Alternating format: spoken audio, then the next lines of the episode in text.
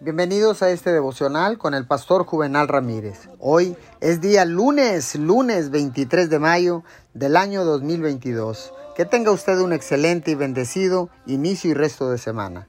La palabra dice en Esdras 7:28, y yo, fortalecido por la mano de mi Dios sobre mí, reuní a los principales de Israel para que subiesen conmigo.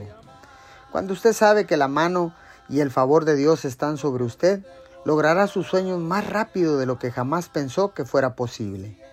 Quizás esté enfrentando una situación como la de Nehemías, que parece muy difícil. No vaya por ahí hablando de lo grande que parece ser el problema o cómo nunca podrá solucionarlo, ya sea en sus finanzas, adicciones, sueños o problemas. Cállese y haga como hizo Nehemías, declare, la bondadosa mano de Dios está sobre mi vida.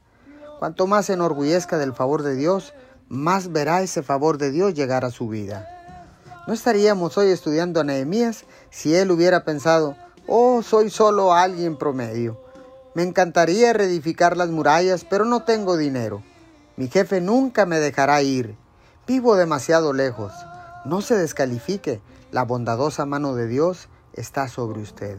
Señor, gracias, porque ahora sé que cualquier meta yo la puedo alcanzar porque si tu gracia y tu favor están conmigo, no hay nada imposible para mí. Te damos gracias en el nombre de Jesús. Amén y amén.